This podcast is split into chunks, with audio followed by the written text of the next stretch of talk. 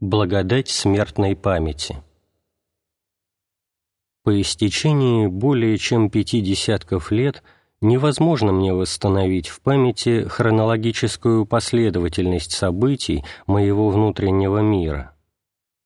Полет духа в умном пространстве неуловим, как сказал и сам Господь при беседе с Никодимом.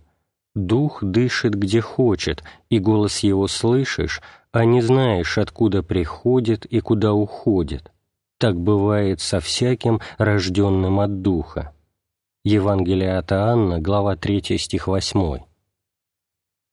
В данное время моя мысль останавливается на некоторых из тех тягостных и отчаянных положений, которые в дальнейшем оказались для меня драгоценным познанием и источником сил – для совершения всем нам предлежащего подвига. Испытанное мною, как резцом на камне, начертано на теле моей жизни, и это дает мне возможность говорить о том, что творила со мною десница Божия. С юных лет мысль о вечности усвоилась моей душе – с одной стороны, это было естественным следствием детской молитвы живому Богу, к которому ушли мои деды и прадеды. С другой, дети, с которыми я тогда общался, с наивной серьезностью охотно останавливались раздумьем на сей тайне. Подрастая, я все чаще возвращался к размышлению о бесконечном, о том, что пребывает всегда — особенно в беседах с моим немного младшим меня братом Николаем, годы жизни с 1898 по 1979. Он был мудрее меня, и я многому научился от него. Когда же началась Первая мировая война, проблема вечности стала доминирующей в моем сознании. Вести о тысячах убиваемых на фронтах неповинных людей поставили меня вплотную пред зрелищем трагической действительности. Невозможно было примириться с тем, что множество молодых жизней насильственно прерывается, и притом с безумной жестокостью. И я сам мог оказаться в их рядах, и моей задачей было бы убивать неведомых мне людей — которые, в свою очередь, стремились бы, возможно, скорее покончить со мною. И если волею злых властителей создаются подобные положения вещей, то где смысл нашего явления в мир? И я, зачем я родился? Ведь я только что начал входить в осознание себя человеком, внутри загорался огонь благих желаний — свойственного молодости искания совершенства, порывы к свету всеобъемлющего знания. И все сие отдать? И таким образом? Кому и для чего? Ради каких ценностей? Я знал по детским моим молитвам, что предшествовавшие поколения ушли в надежде на Бога, но в те дни не было со мною детской веры. Вечен ли я, как и всякий другой человек, или все мы сойдем во мрак небытия? Этот вопрос из прежде спокойного созерцания ума становился подобным неоформленной массе раскаленного металла. В глубоком сердце поселилось странное чувство бессмысленности всех стяжаний на земле. Что-то совсем новое, не похожее было в нем. Внешне я все же был спокоен, часто весело смеялся, жил, как все вообще живут. Мирным образом что-то совершалось в сердце, и ум, всего совлекаясь, заключался вниманием внутрь. По необъятным просторам моей страны проходил гигантский плуг, вырывая корни прошлого. Все были подняты на ноги, повсюду напряжение, превышавшее силы людские. Больше того, во всем мире возникали события, полагавшие начало новой эре в истории человечества, но мой дух не останавливался на них. Многое рушилось вокруг меня, но мое внутреннее крушение было более интенсивным, чтобы не сказать более важным моментом для меня. Почему так? Я не мог в те дни мыслить логически. Мысли мои рождались внутри, исходили из состояния духа. Если я умираю действительно, то есть погружаюсь в ничто, то и все другие подобные мне люди также бесследно исчезают. Итак, все суета, подлинная жизнь нам не дана. Все мировые события не больше, чем злая насмешка над человеком. Страдания моего духа были вызваны внешними катастрофами, и я, естественно, отождествлял их, катастрофы, с моей личной судьбой, мое умирание принимало характер исчезновения всего, что я познал, с чем я бытийно связан, и это уже независимо от войны. Моя неизбежная смерть не была лишь как нечто бесконечно малое, одним меньше. Нет. Во мне, со мною, умирает все то, что было охвачено моим сознанием близкие люди, их страдания и любовь, весь исторический прогресс, вся Земля вообще, и солнце, и звезды, и беспредельное пространство. И даже сам Творец мира, и тот умирает во мне. Все вообще бытие поглощается тьмою забвения. Так тогда я воспринимал мою смерть. Овладевший мною дух отрывал меня от земли — и я был брошен в некую мрачную область, где нет времени. Вечное забвение, как угасание света сознания, наводило на меня ужас. Это состояние сокрушало меня, владело мной против моей воли. Совершавшееся вокруг меня навязчиво напоминало о неизбежности конца всемирной истории Видение бездны становилось всегда присущим, лишь по временам давая мне некоторый покой. Память о смерти, постепенно возрастая, достигла такой силы, что мир, весь наш мир, воспринимался мною подобным некоему миражу, всегда готовому исчезнуть в вечных провалах небытийной пустоты. Реальность иного порядка — неземного, непонятного овладевала мною, несмотря на мои попытки уклониться от нее. Я помню себя отлично. Я был в житейской повседневности, как все другие люди, но моментами я не ощущал под собою земли. Я видел ее моими глазами, как обычно, тогда как в духе я носился над бездонной пропастью. К этому явлению затем присоединилось другое, не менее тягостное. Предо мною мысленно возникла преграда, которую я ощутил как свинцовую толстую стену. Ни один луч света, умного света, не физического, как и стена не была материальную, не проникал через нее. Долгое время она стояла предо мною, угнетая меня независимо от всего внешнего, войны или болезни и подобных им бедствий, сознавать себя приговоренным к смерти в какой-то день было для меня несносную мукою. И вот без того, чтобы я размышлял о чем-либо, вдруг в сердце вошла мысль. Если человек может так глубоко страдать, то он велик по природе своей. Тот факт, что с его смертью умирает весь мир и даже Бог, возможен не иначе, как если он сам по себе является в некотором смысле центром всего мироздания. И в глазах Бога, конечно, он драгоценнее всех прочих тварных вещей.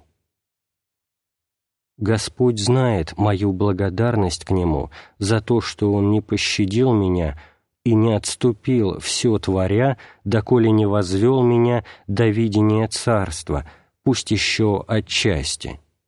Начало литургического канона Иоанна Златоуста и первое послание к Коринфянам, глава 13, стих 12. О ужасы этого благословенного времени! Никто не в силах добровольно пойти на эти испытания. Вспоминаю сейчас того космонавта, который отчаянно взывал к Земле спасти его от смерти в пространстве.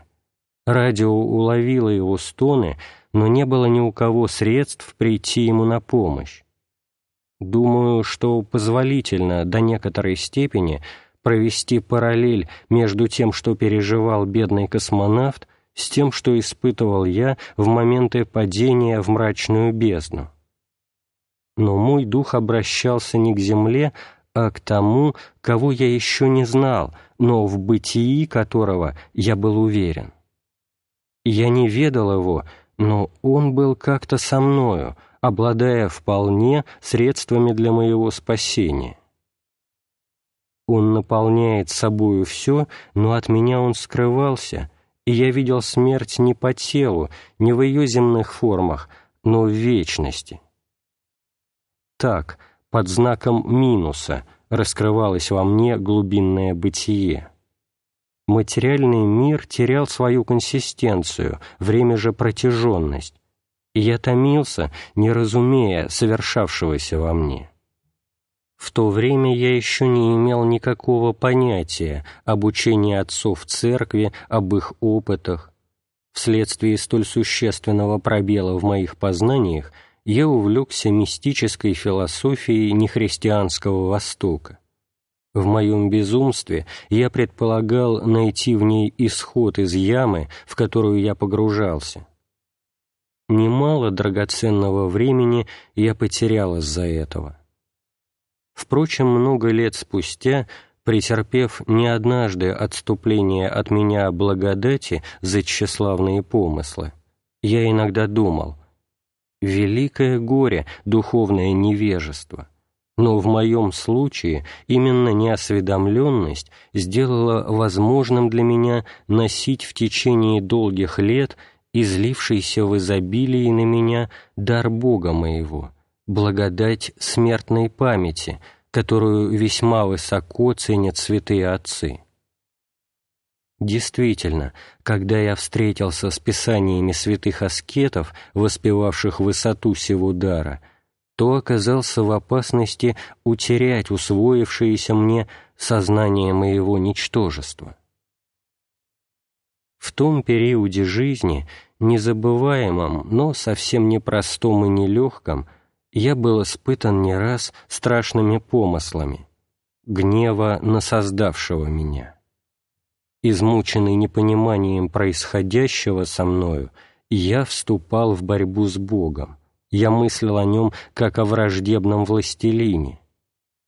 «Кто меня враждебной властью из ничтожества воззвал?»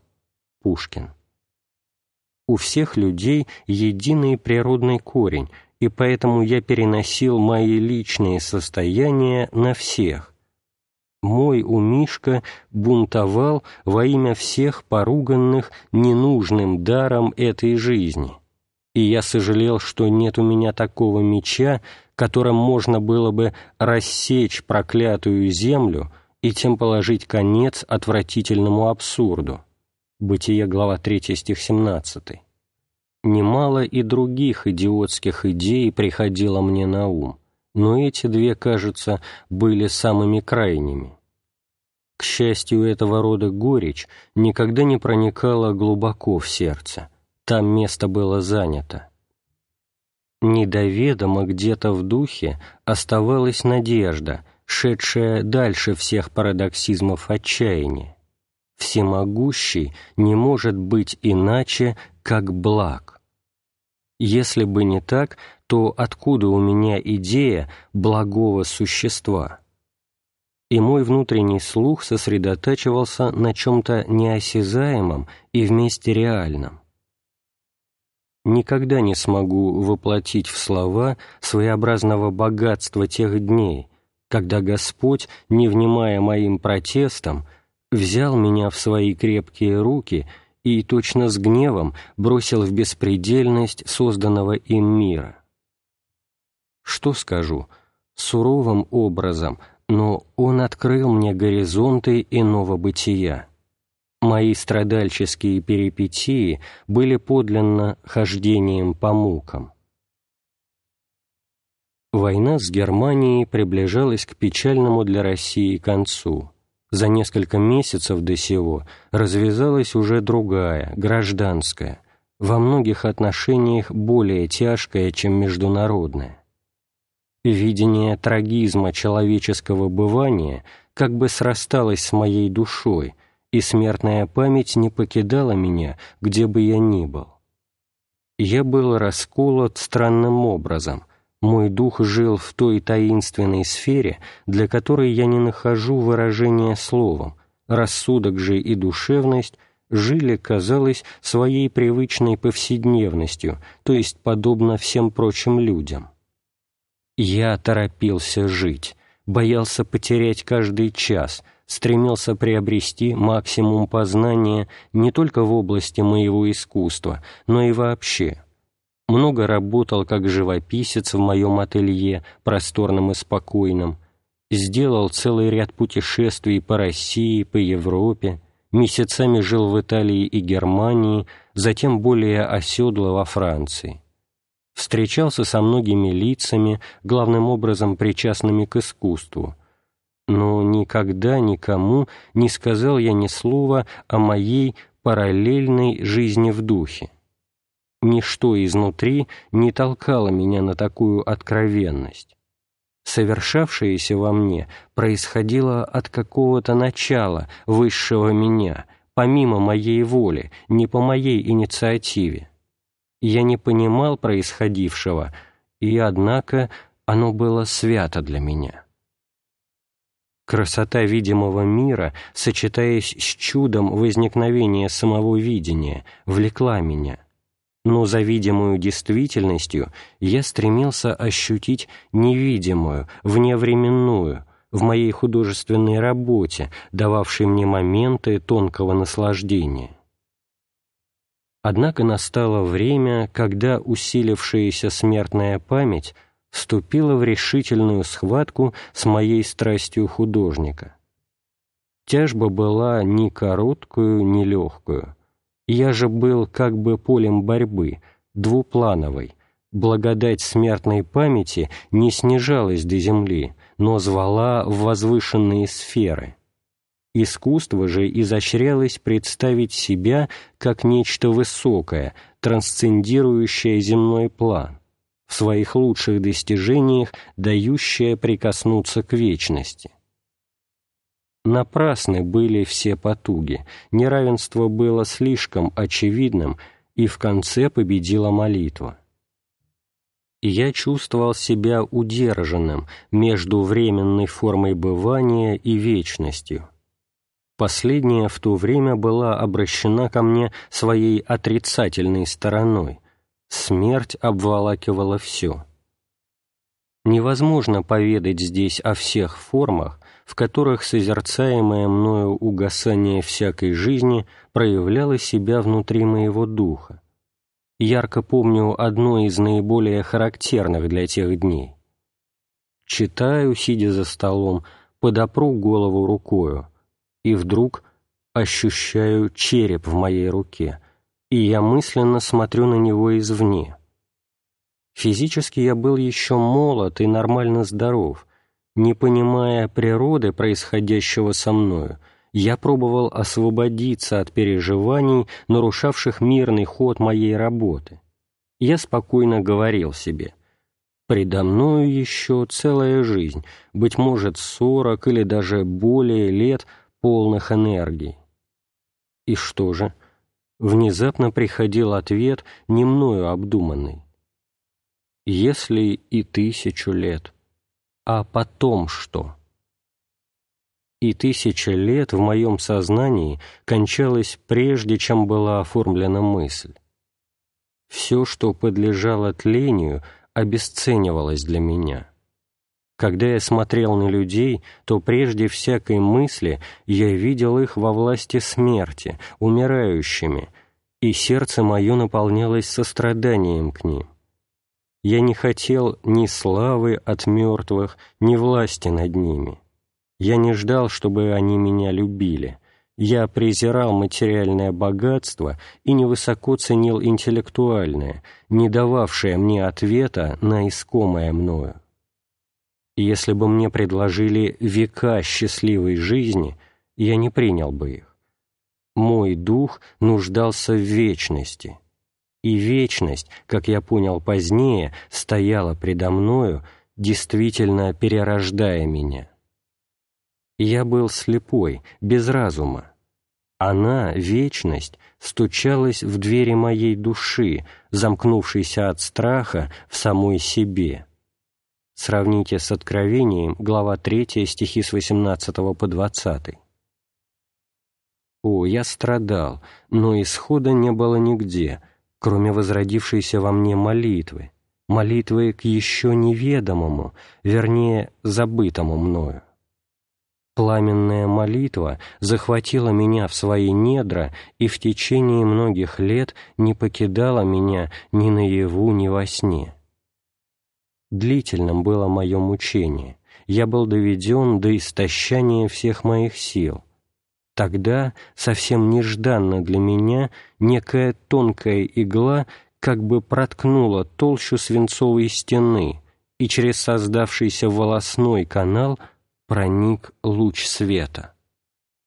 Больной часто не знает, от какого недуга страдает он, и говорит врачу о своих субъективных ощущениях, ожидая услышать объективный диагноз.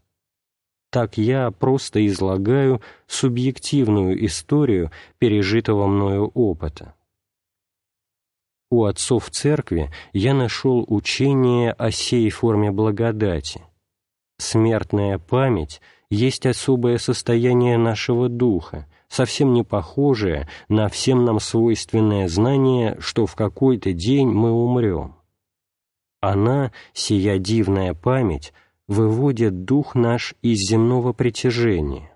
Будучи силою свыше сходящую, она и нас поставляет выше земных страстей, освобождает от власти над нами временных похотей и привязанностей и тем делает нас естественно святоживущими. Хоть и в негативной форме, она, однако, плотно прижимает нас к вечному. Память смертная дает нам опыт бесстрастия, но еще не того положительного, которое проявляется как полновластие любви Божией не имеет она и чисто отрицательного характера, то есть как противоположение любви. Она пресекает действия страстей и тем полагает начало коренной перемене всей нашей жизнедеятельности и характеру восприятия всех вещей. Тот факт, что она дает переживать смерть нашу как конец всего мироздания – подтверждает данное нам откровение о том, что человек есть образ Бога, и как таковой он способен вместить в себя и Бога, и сотворенный космос. И это есть начало конкретизации в нас ипостасного принципа.